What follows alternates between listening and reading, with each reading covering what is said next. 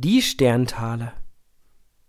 Es war einmal ein kleines Mädchen, dem war Vater und Mutter gestorben, und es war so arm, dass es kein Kämmerchen mehr hatte darin zu wohnen, kein Bettchen mehr darin zu schlafen, und endlich gar nichts mehr als die Kleider auf dem Leib und ein Stückchen Brot in der Hand, das ihm ein mitleidiges Herz geschenkt hatte.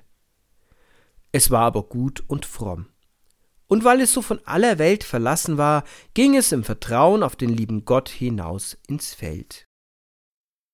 Da begegnete ihm ein armer Mann, der sprach Ach, gib mir etwas zu essen, ich bin so hungrig.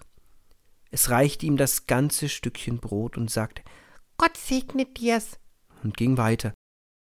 Da kam ein Kind, das jammerte und sprach Es friert mich so auf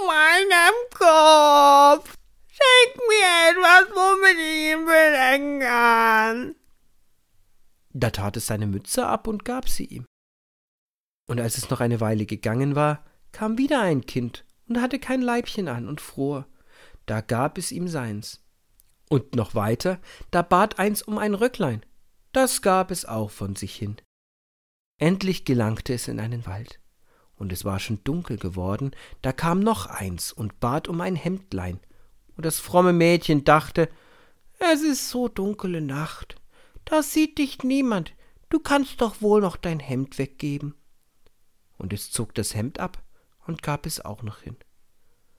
Und wie es so stand und gar nichts mehr hatte, fielen auf einmal die Sterne vom Himmel und waren lauter, harte, blanke Taler.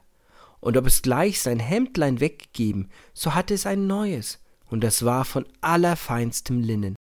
Da sammelten sich die Taler darin, und es war reich für sein Lebtag.